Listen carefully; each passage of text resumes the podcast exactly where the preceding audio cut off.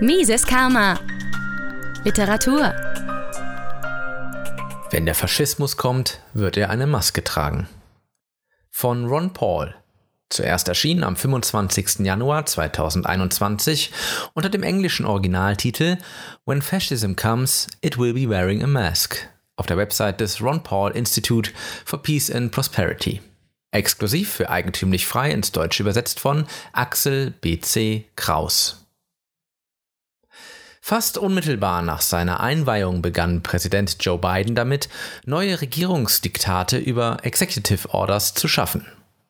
Viele davon betreffen das Coronavirus, womit Biden sein Versprechen erfüllte, eine durch Corona inspirierte Attacke auf die Freiheit in den ersten 100 Tagen seiner Amtszeit in den Fokus zu rücken.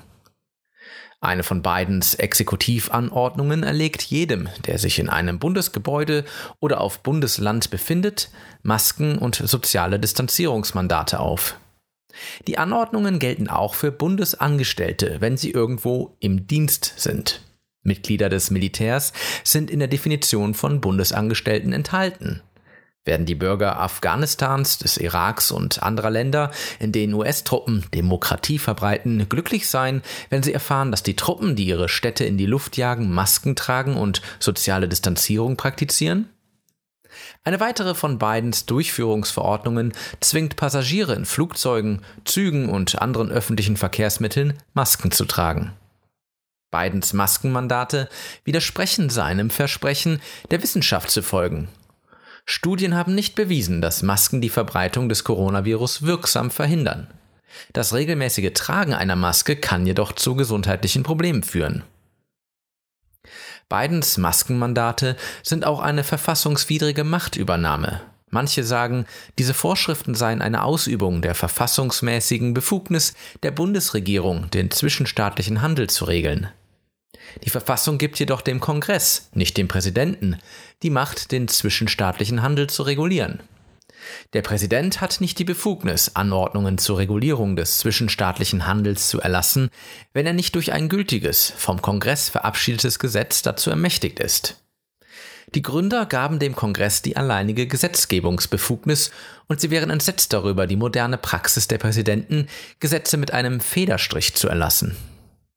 Genauso wichtig ist, dass die Handelsklausel nicht dazu gedacht war, der Bundesregierung weitreichende Regulierungsbefugnisse zu geben.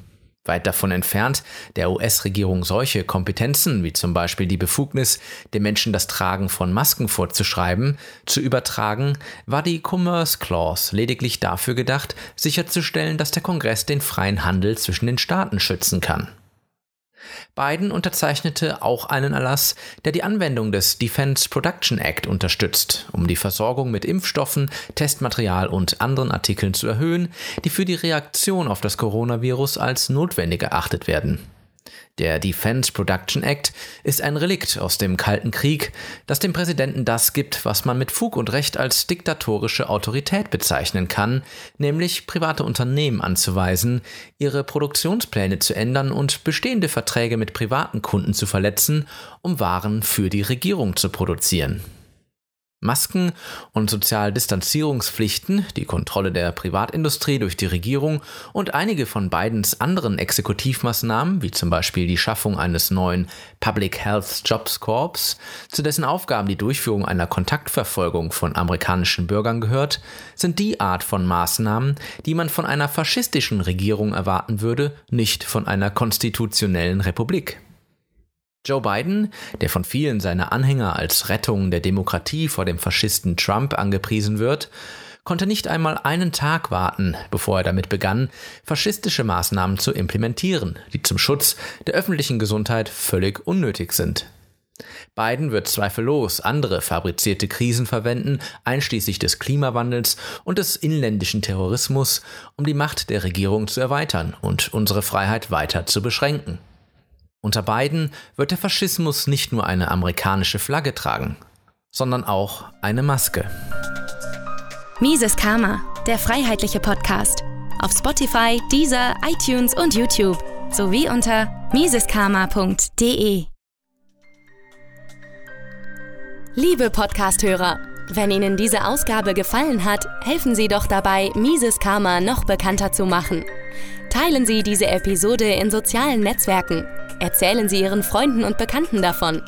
Hinterlassen Sie einen Daumen nach oben auf YouTube oder schreiben Sie eine Bewertung auf iTunes. Jede noch so kleine Interaktion hilft dabei, den Podcast zu verbreiten. Anregungen und Kritik können Sie über das Kontaktformular auf miseskarma.de einreichen. Vielen Dank!